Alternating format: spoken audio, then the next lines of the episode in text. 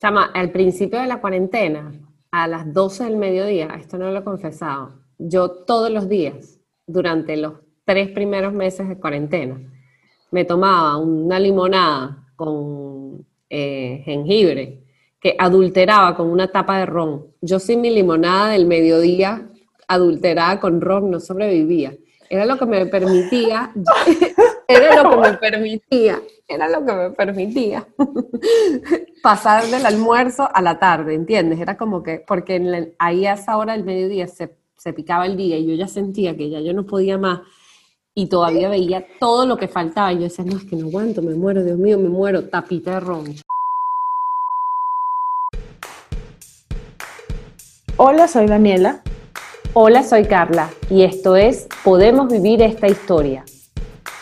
El podcast de dos amigos periodistas que profundizan en las ideas que tenemos sobre el amor, la feminidad, la maternidad, el sentido de la existencia y los temas que mueven el mundo. ¿Será profundo? Sí. ¿Será superficial? También. Queremos que con nuestras historias ustedes también vivan las suyas. Y hoy acompáñennos en la historia de la maternidad, o la no maternidad en mi caso. Hola Carlita, ¿cómo estás? Hola, Dani, ¿cómo pasaste tu cumpleaños? Bien, tranquila. Este, al 2020 no le pido más que, que me deje amanecer. O sea. Por favor, 2020. Por favor. Qué año, por Dios. Pero bueno, este año también tiene, han tenido cosas buenas y para mí una de esas ha sido esto. Este podcast, este podcast.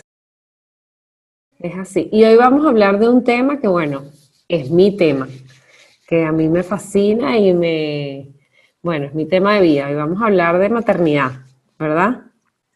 Y a mí me encanta este episodio porque yo siempre me he imaginado que tú y yo vamos a un debate a hablar de esto. No sé por qué. un debate. La cita caliente. Tal cual. Y que, no, y, y, vamos, ¿y por qué tú tienes hijos? ¿Y por qué tú no los tienes? Y un moderador que nos dice, tú, no sé qué, tú, no sé cuánto. Es demasiado cómico. Bueno, vamos a dar un poco de contexto. Yo, como saben, soy agobios de madre, tengo una cuenta que se llama agobios de madre y tengo dos hijos. Obviamente soy madre. Y Dani, yo siempre en mi cuenta hablo de ella como mi mejor amiga sin hijos, porque Dani no tiene hijos. Entonces, este, por eso es que ella dice lo del debate, de que nos imagina las dos así, eh, eh, en la silla caliente. Este, pero bueno, yo creo que lo interesante de, estos podcasts es que podemos ver un mismo tema desde miradas diferentes y difiriendo, porque tú y yo diferimos en un montón de cosas. Igual uno puede diferir con respeto y seguirse queriendo. Sí, además que nosotras creo que tú siempre lo has dicho y, y, es verdad, nosotras nunca hemos dejado de ser amigas aunque tenemos una vidas muy distintas, ¿no? Eh, Porque es común que cuando uno se hace mamá, uno deje de ser eh, amigas de sus amigas que no tienen hijos, por, por un tema de, me imagino, de logística, ¿no? Este, de interés, de momento, de, de falta de, de comprensión, no de una hacia otra, sino en ambas partes, ¿no? De repente la que no tiene hijos no entiende la dinámica de la madre y la otra no entiende la dinámica. Entonces es común que, esa amistad se diluya y bueno, la verdad es que en nuestro caso no ha sido así. Yo creo que más por ti que por mí. O sea, yo debo decir que como tú eres la que no tienes hijos, este, tú eh, has puesto más empeño, siento yo, en el tiempo, ¿no? Porque yo con esto de los dos hijos a veces me desaparezco y todo esto, y yo siento que tú, pues, lo has entendido perfectamente bien. Eh, sí, ver, sí, para mí la verdad es que yo en general soy una persona bastante empática eh, y como la gente que quiero mucho más, entonces como que no me lo tomo personal, no es que Carla no quiere hablar conmigo, no es que Carla no quiere llamar, bueno, no es que Carla se olvidó de mí, sino que Carla está tratando de sobrevivir. Carla está tratando de sobrevivir, Carla tiene ocho años tratando de sobrevivir y hoy pasó algo mágico que yo dije, no puede ser. Alana hoy por primera vez se quedó dormida en su cuarto sola, tipo, chao mami, me voy a dormir. Agarró un libro, se puso a leer, se quedó dormida y yo le apagué la luz. Ocho años. Andrés me dice, ¿se quedó dormida? Y yo, sí. Ocho años. Sí, ocho años. ocho años más, porque ocho años y medio. Entonces, sí, Carla está tratando de sobrevivir. Bueno, y la idea es que hoy podamos conversar un poco sobre ese tema, sobre, bueno, cómo, cómo es ser madre y cómo es no serlo, ¿no? La decisión de ser madre y la decisión de no serlo y lo que conllevan ambas decisiones y cómo se viven, ¿no? Porque yo también creo que las mamás también les debe dar curiosidad como saber cómo es tener una vida adulta sin hijos. Porque, uno también tiene como fantasías, o sea, uno siempre cree que la vida del otro es mejor. Entonces, con todo esto del coronavirus, la gente con hijos, hay un millón de memes de gente sin hijos durante la pandemia, quejándose.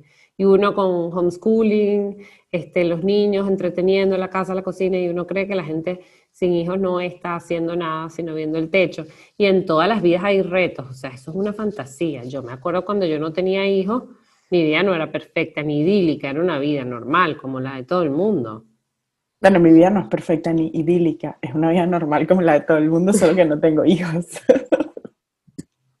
Pero tengo que decir que en la cuarentena creo que sí he tenido una vida un poquito menos agobiada porque creo que el homeschooling y los niñitos dentro de una casa sin poder salir, creo que sí fue un reto muy importante para las mamás, así que, o sea, como que yo, una de las cosas que a mí más me molesta y lo voy a confesar aquí, es que las mamás siempre creen que su vida es peor.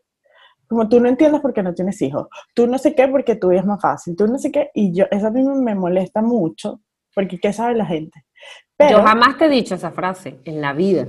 No, no, no, no tú, obvio, porque tú no me dices cosas feas, pero la gente lo dice. Pero en la cuarentena creo que sí, creo que por primera vez dije, bueno, mm, creo que aquí sí ha sido un poco más fácil la cosa. Siempre decimos miércoles, pobre Carla. Te lo juro que lo hemos hecho como cinco veces, porque eh, estamos que si sentados en el balcón eh, haciendo algo que sí, en la cuarentena y yo decía, como que estaba a veces sentada en el balcón leyendo, y te lo juro que solo podía pensar en ti y decía, mira, pobre Carlos. Porque mira, de, verdaderamente, este, cuando uno se convierte en madre, la vida te cambia en el sentido de que la vida deja de ser acerca de ti todo el tiempo, ¿no? La mayor parte del tiempo en los primeros años. Entonces, este, yo sí debo decir que, bueno, eso es un cambio absoluto y radical, y ni siquiera estoy hablando de lo de lo que pasa dentro de uno, que, es para mí la mayor transformación y lo más difícil, sino estoy hablando logísticamente, eh, lo que implica, ¿no? Este, entonces, bueno, sí, eh, mi tapita de ron. También pienso que, o sea, cualquier decisión eh, implica uno, uno, uno, o sea, no sé, tú ¿Alguna vez te has arrepentido de tu decisión? No, porque todavía, o sea, no me arrepiento porque todavía la, o sea, yo siento que uno se arrepiente cuando no lo puede arreglar. Quizás esta pregunta me la hace de cuando tenga 50 años, no sé qué te respondería porque no sé qué va a pasar. Porque yo también quiero aclararte que yo no tengo hijos, pero yo tampoco estoy cerrada, o sea, no tengo hijos hoy, ni mañana, ni que quizás hasta que se acabe el año. Pero como que no es una decisión cerrada para mí todavía. Hay días en los que me inclino más a no tenerlos, hay días en los que a veces tengo como un pensamiento, bueno, pero capaz no, no es tan mal. Y, y, debo decir que yo no ayudo para eso porque yo la, la, pongo a Dani a leer todas las cosas de maternidad que yo leo, que son bien duras y bien este, heavies. Y, y, Dani un día me dice, yo, yo leo bastante de maternidad, de todo eso que tú me mandas para que se me quiten las ganas de tener hijos. Y yo sí, sí, sí. Yo, pues la te agradezco mucho porque, o sea, yo creo que, primero porque soy muy adulta, o sea, yo tengo, ayer cumplí 37 años. Segundo porque soy muy analítica eh, y una de las cosas que, y lo estábamos hablando hace unos minutos antes de comenzar a grabar, es que si yo soy mamá, yo no voy a ser mamá engañada. Primero porque me he leído todo lo que me has mandado a leer, porque yo todo lo que tú me mandas a leer me lo leo. Y después porque yo creo que, que la maternidad ha sido un tema como demasiado endulzado y que yo creo que muchas madres se han metido en la maternidad, mujeres han sido madres, sin tener demasiado claro en qué se están metiendo. Y yo creo que eso a mí no me va a pasar y, bueno, obviamente porque soy bastante adulta ya, pero también porque me he informado mucho sobre el tema. O sea, yo no soy mamá, yo creo que yo soy la persona no madre que ha leído más sobre maternidad. O sea, como que yo me he leído todo. ha leído, o sea, ha, leído Laura Goodman, que quienes somos madres, en esta corriente de la maternidad consciente y que queremos criar desde la conciencia de esto, sabemos quién es Laura Goodman. Y los libros de Laura Goodman son bien intensos. Entonces, este, realmente, si has leído eso, pues, eh, porque Laura Goodman habla básicamente de que, eh, o sea, bueno, no solamente ella, pero de que la madre es todo y de que el papel de la madre es darle al niño todo lo que necesita. Y eso es bien heavy, déjame decirte. Y además ella habla de las consecuencias que según su teoría tiene no hacer esto, ¿no? No darle al niño lo que necesita o no, o no acompañarlo en sus necesidades, porque a veces no se puede dar todo, esa es la verdad. Este, si lees eso, yo creo que va, llegas a la maternidad como bien, bien avisada de qué es lo que es. Yo creo que yo llegué a la maternidad un poco este, o totalmente ciega. O sea, yo antes de ser madre, no, primero que no estaba pendiente de eso, no leía, creo que el acercamiento más, más, más, mm, como más definitivo que tuve fue que una vez cuando llegué a Nueva York, recién casada, este, eh, me quedé en casa de una prima que tenía dos hijos y después tuvo tres, y yo viví todo ese proceso y hice babysitting de sus hijos y eso, y yo la notaba a ella como tan cansada todo el tiempo, que yo decía, wow, pero ¿por qué está tan cansada? Obviamente desde mi ignorancia no entendía nada, ¿no? Y yo, yo sí creo que yo llegué a la maternidad, aparte que en, en, en, el entorno donde, donde, yo me, donde yo crecí, este, en mi casa no se hablaba de eso, no se hablaba de que si ser madre era ser duro, de que si ser mujer era ser duro, o sea, era lo que era y punto, ¿sabes? Es como este tipo de familias donde es lo que toca y ya, y se asume y no se piensa demasiado al respecto, ¿no? Yo cuando le dije a mi mamá, ya cuando Alana tenía un año, que le dije a mi mamá que me iba a crear una cuenta, eh, y le dije el nombre, que le dije, ah, no, ay, ¿cómo se va a llamar? Agobios de madre. Ay, pero no me gusta. Los hijos no son un agobio. Y a mí me dio tanta risa, porque si alguien puede saber que para ella los hijos fueron un agobio, soy precisamente yo, que fui su hija. Entonces me da risa que, que esta negación de que fuerte, y a mucha gente que al principio mi cuenta le chocaba mucho en ese sentido, que le parecía que el nombre era demasiado fuerte, como, o sea, agobios de madre, que, que, que es esto, ¿no? Y que les parecía que todo era un drama todo el tiempo, ¿no? que creo que al principio había un poco de eso, ¿no? Este, pero bueno, es inevitable también. Es el, el shock con el que yo me conseguí entre la idea que yo tenía y lo que yo creía. Yo tenía un blog de, de en el embarazo, que básicamente lo, lo, escribí para, para Lana, o sea, para tenerlo de recuerdo, no era así que para que la gente lo leyera, donde yo hablaba de lo que yo pensaba de la maternidad y es como, o sea, estaba en las nubes, no tenía ni idea de nada. Yo en estos días lo estaba leyendo y yo, qué tipo más desubicada. O sea... Yo me acuerdo cuando nosotros vivíamos en la misma ciudad, porque gente, esto pasó, y Carla estaba eh, recién, eh, Alana estaba recién nacida, estábamos en, un restaurante, estábamos ahí sentadas y acaba de comenzar algo vieja madre, y Carla, Alana más, Alana más fue yo la recuerdo, obviamente, yo recuerdo a Lana desde los momentos en los que estuve con ella, porque yo estuve, yo estuve el día que nació Lana y me fui cuando Lana tenía, no sé, como seis meses quizás. Y me acuerdo Carla así, eh, dándole con el pie al coche eh, y Alana dormía, porque Alana era buena, ¿no? me acuerdo que Alana era buena. Y, y como que Carla me estaba echando el cuento de la maternidad, acaba de empezar algo viejo de madre y ella me estaba contando, yo me reía tanto, yo lo que me imaginaba era que eso iba a ser como un stand-up de ella contando todas las desgracias de, tener una hija recién nacida. y yo me, daba demasiada risa, pero, o sea, porque... Bueno, es que los tres, los tres primeros años, yo en estos, hoy estaba con una amiga y le decía, ay, ¿sabes que estaba leyendo un libro buenísimo? Me dice ella sobre la importancia del apego los primeros tres años. Y yo le digo, sí, los, los mil días de miseria. Y ella se ríe, ¿qué es eso? Y yo, bueno, que los primeros mil días en la vida de un niño, es, es o sea, es la, mil días son, son tres años. Es como la etapa más delicada en la vida de un niño, ¿no? Y es donde requiere más cuidado, más entrega, más todo. Entonces yo, bueno, este, un poco eh, de parodia, lo llamo los, dos mil días de miseria, porque es muy heavy para uno. Es muy fuerte. El, el posparto es la cosa más fuerte que yo he vivido en mi vida. Y mira que yo he vivido vainas. O sea, el posparto es como una especie de, oye, no sé, imagínate que a ti te tiran como con un pozo, pero a ciega, sin cuerda, sin nada, y, y es como tan... Es, uno cree que se está volviendo loca.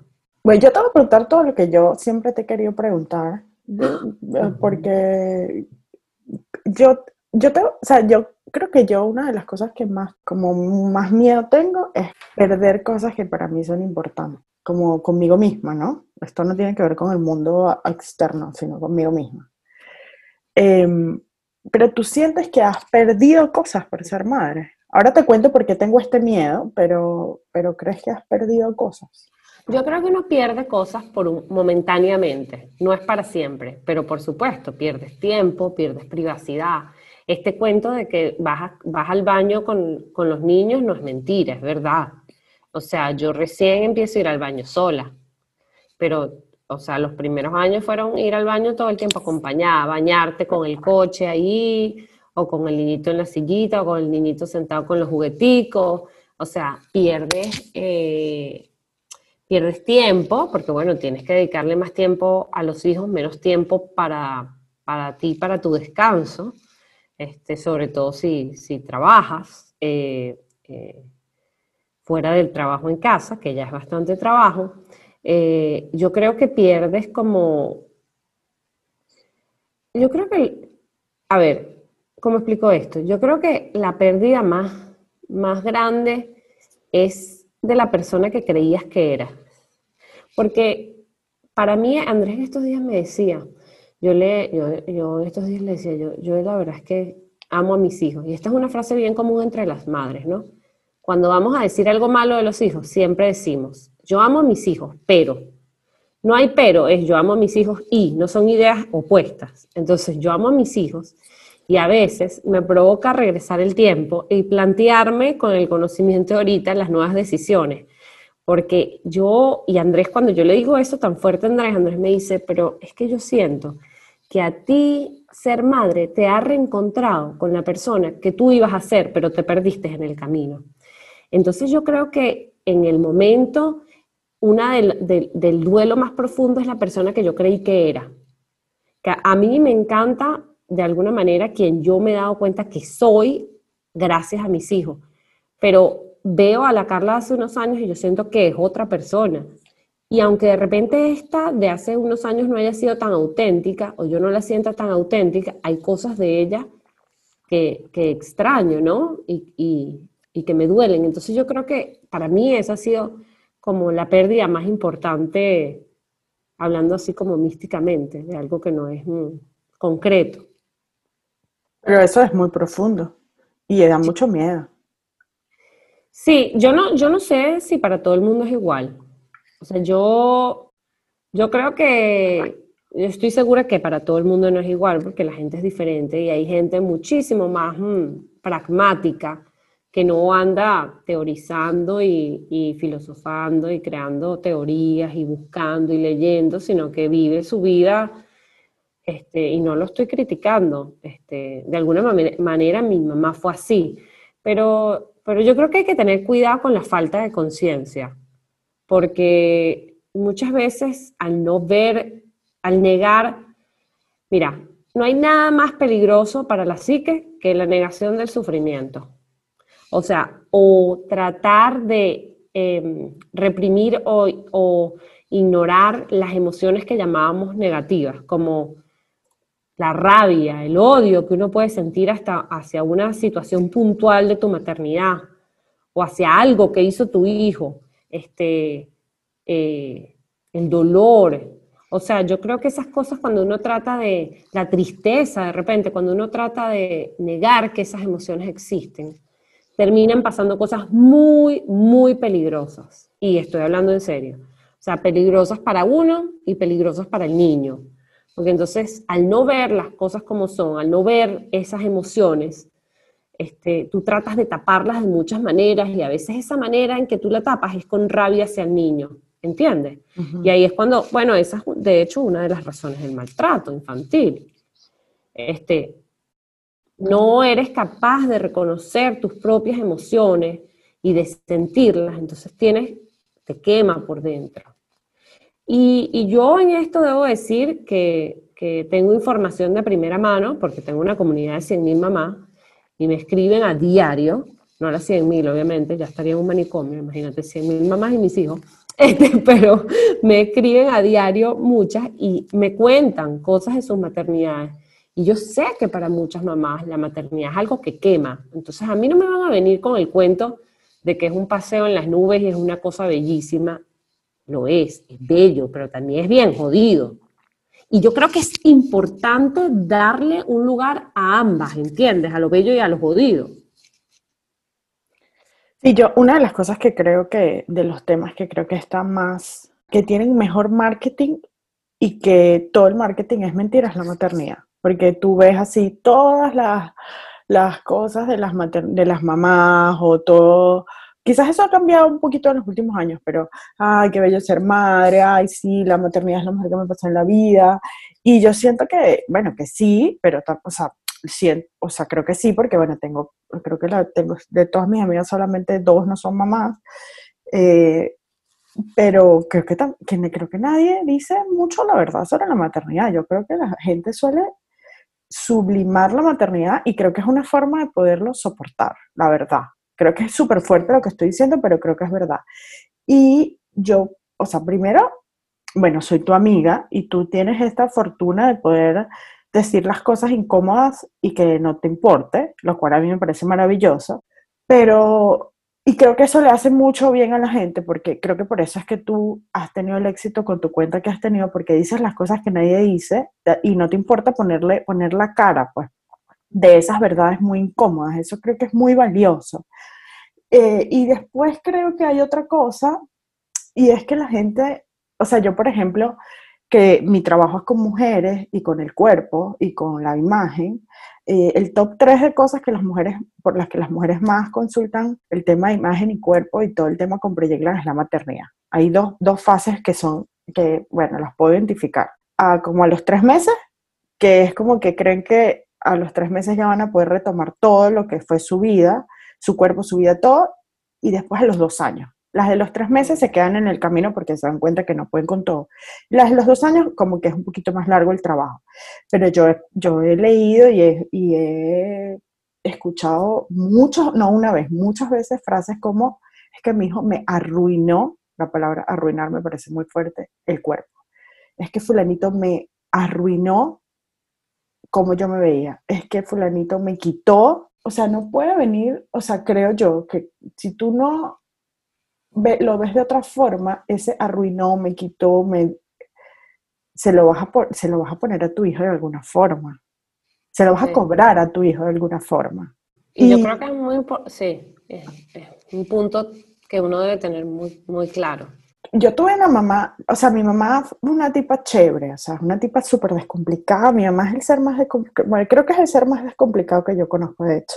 Una de las cosas por las que yo soy tan easygoing en general, creo que es un poco por mi mamá. Pero yo siento que mi mamá perdió mucho de lo que ella era por sus hijos. Ojo, no por mí, porque además yo tengo una historia medio rara con mi mamá. Pero cuando yo era más grande, que nacieron mis hermanos, porque mientras mis hermanos y yo tenemos como mucha diferencia de edad, yo vi a mi, a mi mamá perder todo lo que ella era por esos dos niños.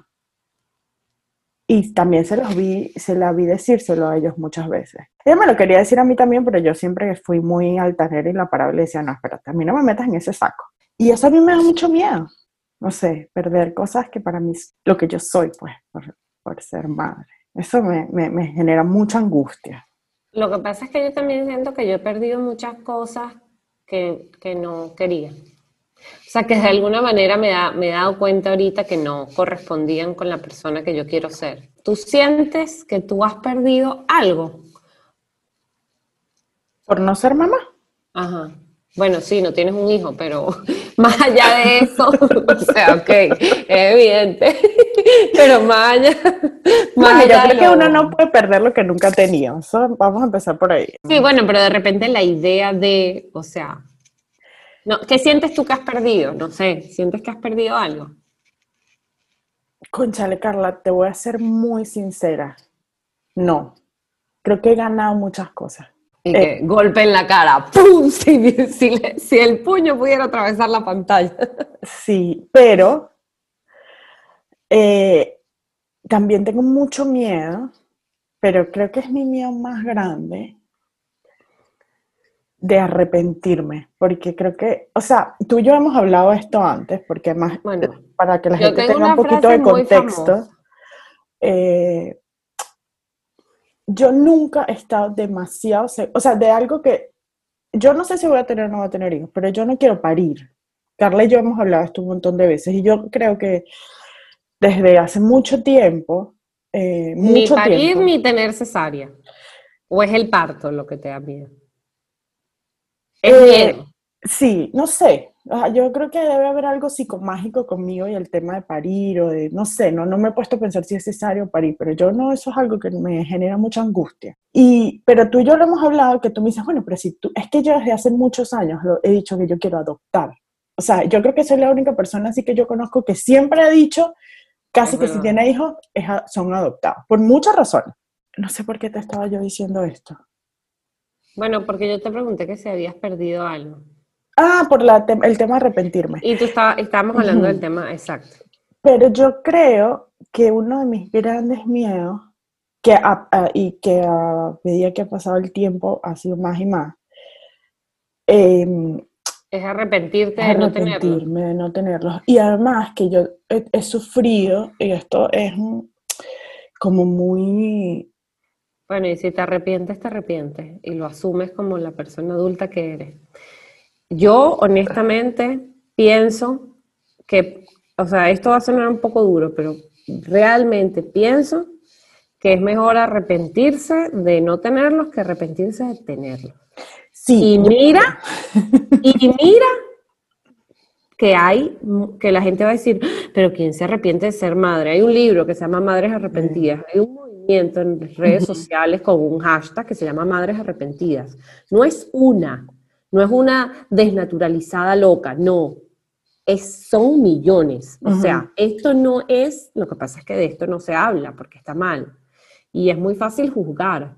Pero la verdad es que este, ah, ya estamos un poco ya mayorcitas para, para andar juzgando, ¿no?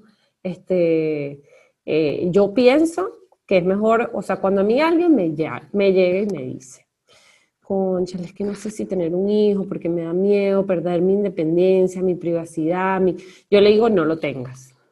Ahora, si alguien me llega a mí y me dice, concha, sabes que me muero por tener un hijo, pero estoy súper asustada porque, bueno, el tema económico y cómo voy a hacer, y tú sabes que yo trabajo mucho, pero es que yo sueño con un hijo, yo le digo, tenlo, ¿entiendes?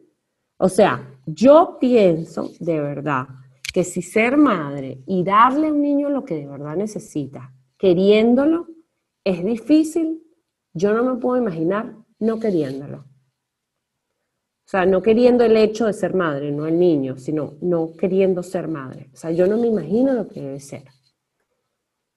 Y me imagino que debe ser el caso de muchas, porque nosotros estamos hablando de la maternidad como una decisión, pero muchas veces la maternidad bueno, es una decisión por default, digamos. Muchas veces es no planeado y toca asumir, ¿no? Yo creo que, o sea, hay varias cosas ahí. Ah, primero, yo creo que la gente no, no se plantea la posibilidad de que es una posibilidad no ser madre. Y yo creo ahí, y voy a hacer, creo que las mujeres que nos los planteamos somos bien valientes porque es como si tú, como si el rol de ser mujer es tener un hijo. Cuando no lo tienes, no, no, eres, no eres lo suficiente mujer. Después, hay otro tema ahí que la gente te, primero, eh, te, lo primero que la gente piensa es, ah, es que tú no entiendes nada porque es que no tienes un hijo. O es que no te, cuando te vengan las ganas no vas a poder eh, como no, sabes, de lo que te estás perdiendo. Cuando, nunca vas a poder conocer el amor desinteresado, nunca vas a poder... Este... Eso, te, te, tildan mucho egoísta, eres demasiado egoísta. Eh, y después yo creo que una de las cosas, a mí lo, esto, todo esto a mí no me, o sea, en general no me afecta, Y yo te, te, he contado que a mí me pasa muchas veces, o sea, a mí me han preguntado muchas veces inoportunamente en muchos lugares sobre por qué no tengo hijos. Y antes yo trataba como de explicar, pero ahorita simplemente digo, ah, es que soy estéril. Y la gente se queda así como, mierda, ¿qué hago? ¿Qué digo? Porque me parece que la gente no puede estar siendo tan... ¿Y si, y si tú dijeras, no quiero? Es que lo he dicho y ha sido terrible. Pero lo que te iba a contar es que a mí lo que más me ha afectado es la violencia médica. Mm, sí, o sea, de eso. es muy duro ir al ginecólogo. O sea, yo de hecho he cambiado de ginecólogo varias veces porque eh, los ginecólogos te empiezan a decir tipo, pero estás loca, pero te estás poniendo vieja, pero ¿cuál es la razón? Eh, como que yo me acuerdo haber salido llorando de una cita ginecológica porque la doctora me hizo sentir que yo era una persona horrible y además que me estaba secando por dentro y que me estaba poniendo vieja y que nada, nada iba a poder ser reversible después de ese año. Y llegué a mi casa así como, pero, pero Dios mío, ¿qué pasó? Yo solo en ese momento tenía 35 años y me sentí súper mal y y yo cuando tenía, estoy tratando de recordar cuántos años tenía, pero creo que 32 o 33, eh, creo que 33. Me, me, tuvieron que operar porque tenía un tumor en un ovario y bueno, fue bien, bien, bien difícil toda la situación y bien complicado y, y me acuerdo que una de, de, las cosas que más me cuestionaron en ese momento es que si, si yo hubiese tenido cáncer, eh, yo me hubiesen tenido que hacer, o sea, me hubiesen tenido que sacar el aparato reproductor y era como, ¿cómo es posible que tú no hayas tenido un hijo todavía? ¿Cuál es la razón? no me da la gana, es la razón. no me da la real gana. No quiero. Y ha sido, eso ha sido para mí creo que lo más y difícil. Te vas a arrepentir. Bueno, me arrepentiré y lo asumiré como la adulta que soy, iré a terapia. Oh, bueno, no sé, yo siempre creo que, salvo que estés, bueno, no sé, que si, ponte tú que me arrepiento a los 45 años, de aquí, no sé, pues imagínate y yo soy una persona independiente desde muchos puntos emocional, económica, o sea, tengo una, y creo que puedo adoptar un niñito y ya, o sea, es como que trato como de no hacerme demasiado coco con eso, porque yo no, nunca he hecho nada, ni porque me toca, ni porque, ni porque, o sea, yo todo lo que hago lo hago porque lo quiero hacer. O sea, hay muy pocas cosas en mi vida que yo he hecho porque alguien me diga o porque, o sea, yo por ejemplo, nunca en mi casa me obligaron a comer algo que a mí no me gustaba. Lo cual es una locura, porque todos los niños los obligan a comer. No, a mí no, yo no como ensalada, por ejemplo. Tengo 37 años y no como ensalada. ¿Cuál es el problema? No me he muerto. O sea, entonces mi mamá nunca me obligó a hacer nada. Claro, no era que eh, si yo decía no quiero eso, no era que ella me hacía otra comida. Es que bueno, si no te lo quieres comer, no te lo comes, pero eso es lo único que hay, es tu decisión. Entonces yo siento que eso, eso no obligarme a hacer nada que yo no quería hacer, o no comer nada que no quería comer, o me dio como mucho criterio de en verdad entender que o de verdad tomar decisiones porque quieres tomarlas. Pero si no todo, si no todo es para todo el mundo, ¿por qué los hijos deberían ser para todo el mundo? Yo pues te digo una cosa, hay mucha gente que tiene hijos que probablemente no debería tenerlos y es súper cruel lo que estoy diciendo, pero bueno, cuando tú ves los casos de violencia y de incluso asesinato, maltrato, abuso, abuso sexual, tú te das cuenta de que, bueno, de que es así. Yo lo veo desde afuera y yo creo que la mayoría de la gente que tuvo hijos no debió haber tenido hijos. Ay, Daniela, te pasas. En verdad, en verdad, porque, o sea, hay mucha gente que tuvo hijos porque era lo que venía. Y es una decisión demasiado jodida. Yo la verdad es que yo no pensé, o sea, como que yo no sé por qué yo tuve hijos. Yo sentía dentro de mí un deseo demasiado grande de ser madre. Y no había, así como no hay una razón por la que tú no quieres hijos, no había una razón por la que yo lo quería. Simplemente los quería. O sea, yo no es que tuve hijos porque quería que me acompañaran o porque quería, eh, no sé, educar a alguien o porque quería este, eh, darle amor a alguien, o sea, sí, obvio, pero no era eso, no era una cosa racional, era, no era a nivel de, entonces era e, es de repente un poco el tema del, reloj biológico, que yo sí sentía dentro de mí un deseo loco.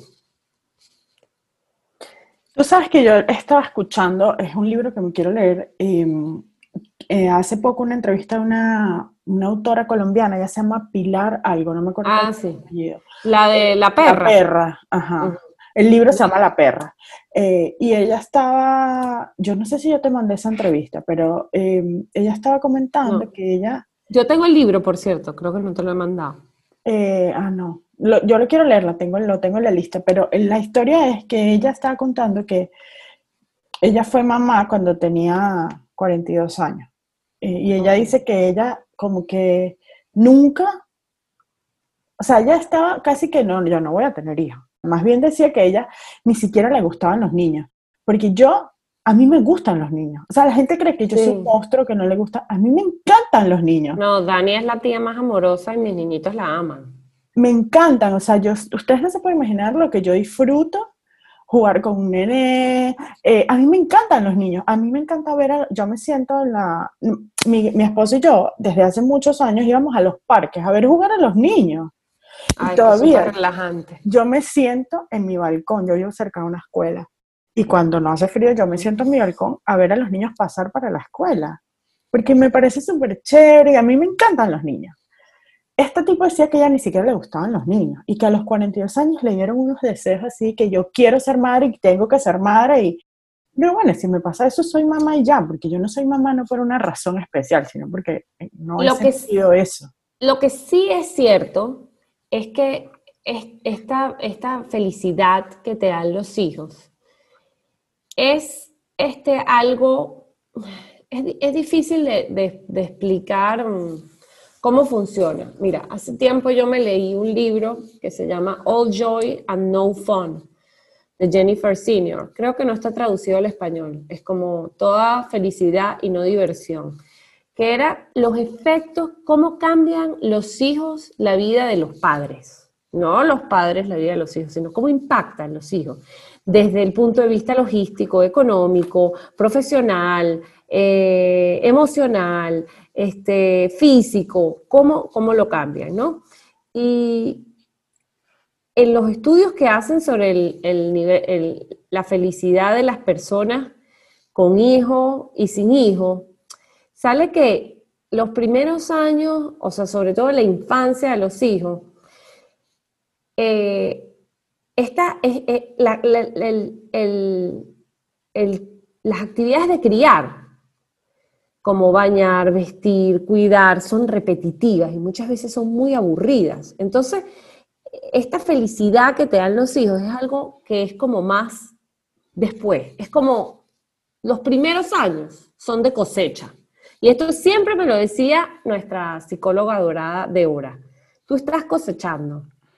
Este, eh, no, de siembra. Estás sembrando, claro. Sí. Tú estás sembrando, los primeros años son de siembra, tú siembras, siembras, siembras, siembras, siembras, siembras, siembras, agüita, tierrita, no sé, la semillita, la luz, la cal, tan, tan, tan, tan. Y tú estás esperando que como tú has hecho una siembra tan esmerada, tú vas a tener una cosecha. Pero esa actividad de la siembra es fastidiosa. Y la gente va a decir, ay, pero ¿cómo vas a decir? No lo digo yo. O sea, tú, hay toda una teoría que habla de el flow. Yo no sé si sabes qué es el flow. El flow es como un estado emocional que tú sientes cuando estás conectado con una actividad. O sea, por ejemplo, cuando tú pintas o cuando tú lees o cuando tú escribes o cuando tú estás haciendo un trabajo o estás creando algo, se desprende, este, sientes esto de flow. Es como que estás en tu zona, sientes como es como un estado emocional en que tú te sientes como conectada, productiva, placentera. Y esta periodista que hizo este libro que te estoy comentando, buscó como al padre del flow y le preguntó, ¿por qué cuando tú hables del flow, no hables del flow en las actividades cotidianas de la vida de familia? Y él le dijo a ella, bueno, cuando yo empecé a medir el flow, yo primero lo medí en mí. Y yo me di cuenta que cuando yo estaba con mis hijos era cuando yo tenía sentimientos de negativos, más sentimientos negativos. Y yo decía, pero es que esto no tiene sentido porque yo amo a mis hijos y yo tengo una buena relación con ellas.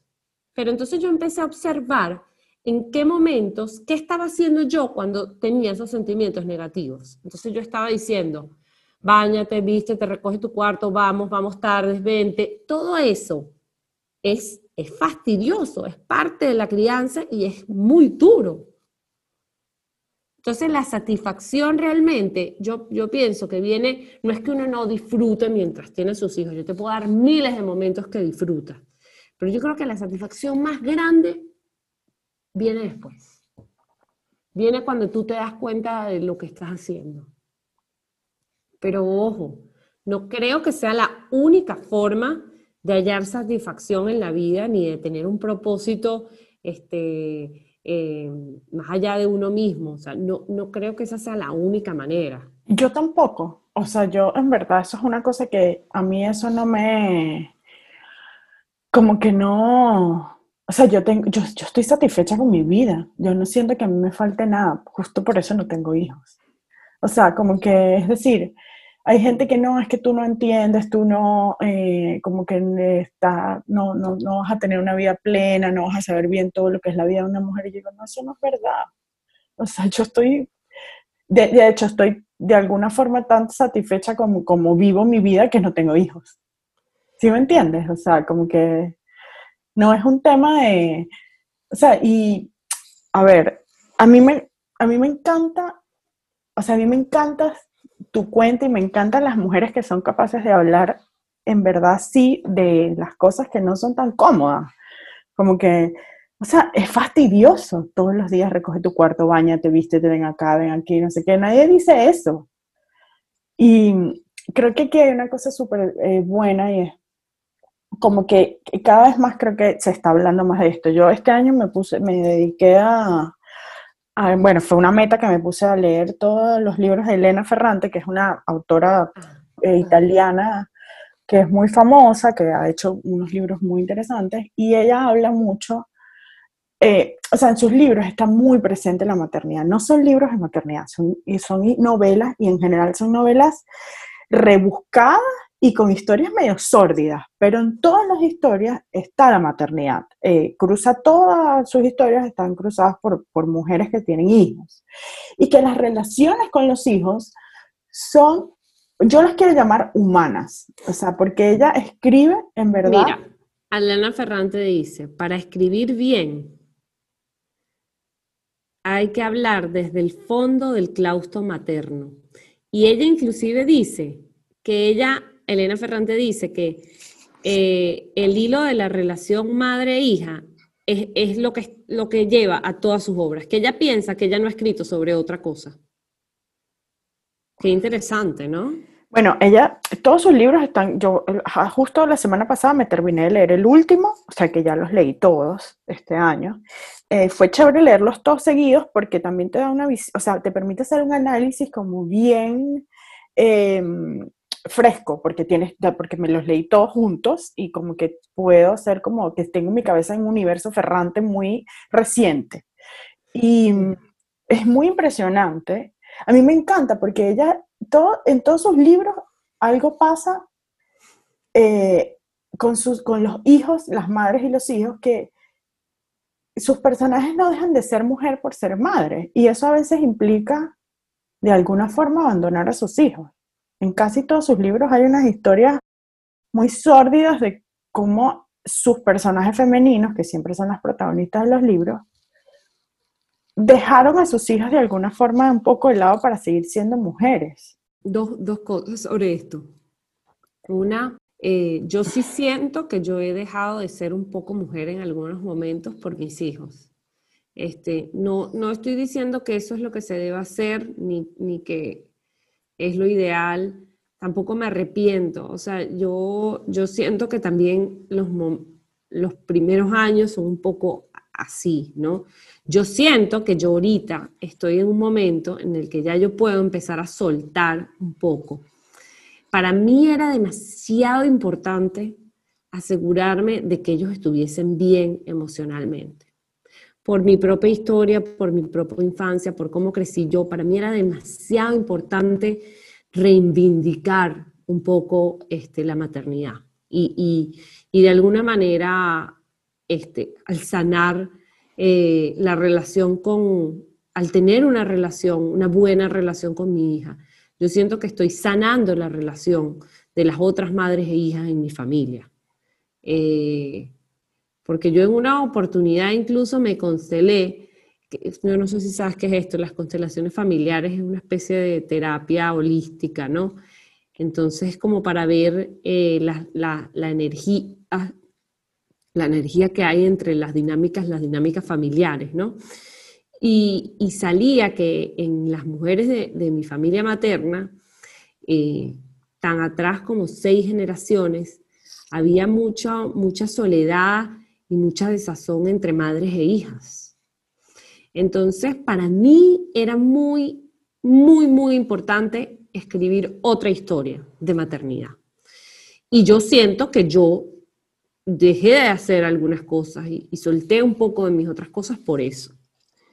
Ahora yo siento que el reto para mí es, ahora que ya he pasado esa etapa, reconectarme con esa parte o seguir eh, tomando, tomando nuevos retos. Eso por un lado. Por otro lado, este, eh, yo pienso que, que lo importante eh, o lo que hace Elena Ferrante, que tú dices que no son libros de maternidad, es que escribe de la maternidad de, de, una forma totalmente real, porque las madres viven eso odian a sus hijos por momentos, quieren abandonarlos, hacen otras cosas, vienen, tienen amantes, van. No digo que, no, esto no es una invitación a tener amantes, por Dios. Pero yo te digo que, o porque no, bueno, cada quien que lo tome como, como lo necesite. Exactamente, ¿por qué no? Pero porque, porque después dicen, agobio de madre, dice que, este, pero, ¿sabes que hay un libro que, bueno, que me recomendaste tú? A mí me da risa porque Daniela me recomienda los libros sobre maternidad a mí, ¿no? Entonces ella me recomendó este libro que se llama Madres, un ensayo sobre la crueldad y el amor, que es como mi Biblia. O sea, yo ando como predicador con mi librito para arriba y para abajo, leyéndoselo a todo el mundo, este, y lo compartí en la cuenta. Y ella dice, la autora de este libro, que se llama Jacqueline Rose, dice eh, el de hoy, el deber de una mujer que escribe, no es seguir hablando de ello de forma idílica, de la maternidad, tal y como hacen en las guías para embarazadas, porque eso les deja a las madres una sensación de soledad y culpa. Lo que hay que hacer es llegar con la verdad hasta el fondo más oscuro.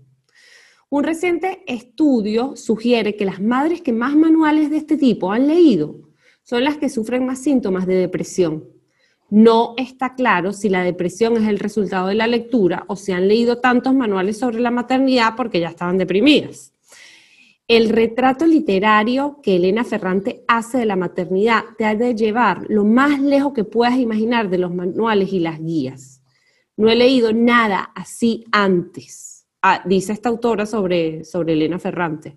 Es que Elena Ferrante, o sea, es demasiado increíble cómo plasma eso de la maternidad. O sea, todos sus libros tienen una oscuridad materna de alguna forma, por, ponerle un, adjetivo calificativo, mm, bueno, no sé si oscuridad, o sea, tiene una connotación negativa, pero no tendría por qué. Pero es muy interesante porque al final... Pero es que hay mucha oscuridad en la maternidad. Exacto, eso justo. Hay mucha, hay mucha oscuridad en la vida, o sea. Y yo creo que en la medida en la que lo incorporemos y lo aceptemos y entendamos que la vida no es perfecta y no tiene por qué serlo y tú no tienes por qué ser perfecta, ni perfecta madre, ni perfecta mujer, ni tener el cuerpo perfecto, ni... Ojo, te lo digo yo que soy un poco oxet con esto. Eh, con el tema de la perfección, tú me conoces, o sea, yo soy, yo no me despeino, o sea, y, y creo que en la medida, yo en la medida en la que he incorporado mis imperfecciones, mi, y, eh, y como esas imperfecciones también a veces me hacen hasta más feliz. He, he, sido más auténtica y también he sido más feliz. Y creo que si fuese madre... Negar los aspectos negativos es un desastre psíquico, como dicen los autores, es una tragedia. O sea, tratar de, de desprender a la maternidad de las emociones humanas es un absurdo. O sea, queremos las madres ser perfectas, queremos no sentir emociones que son las llamadas emociones negativas. Queremos estar como más allá del bien y del mal. Y las madres somos humanas, somos parte de la, de la humanidad, hacemos lo mismo que los otros seres humanos. Iba a decir algo bien grosero, pero... Bueno, yo creo que con eso deberíamos cerrar porque ya tenemos como una hora hablando y si nos quedamos, nos quedamos tres. Así que bueno, Carlita, eh, ojalá sigamos eh, siendo ese tipo de amigas de que tu amiga sin hijos te recomienda los libros de la maternidad, porque así somos, señores, sí, somos así. y yo me voy a seguir leyendo todos los que tú me recomiendes para que si algún día sea madre, no sea madre engañada. Nunca. Muy bien, Primero muerta que engañada. Primero eh, muerta que engañada, es así. Es así. que, Como decía mi abuelita, guerra avisada no mata soldado. Eso me mata es por despistado. O sarna con y si pica, no mortifica. No mortifica, exactamente. te quiero. Te quiero, querida, te quiero. Chao. Chao. Si te gustó este podcast, compártelo, coméntanos y suscríbete. Y así podrás ver cómo termina esta historia.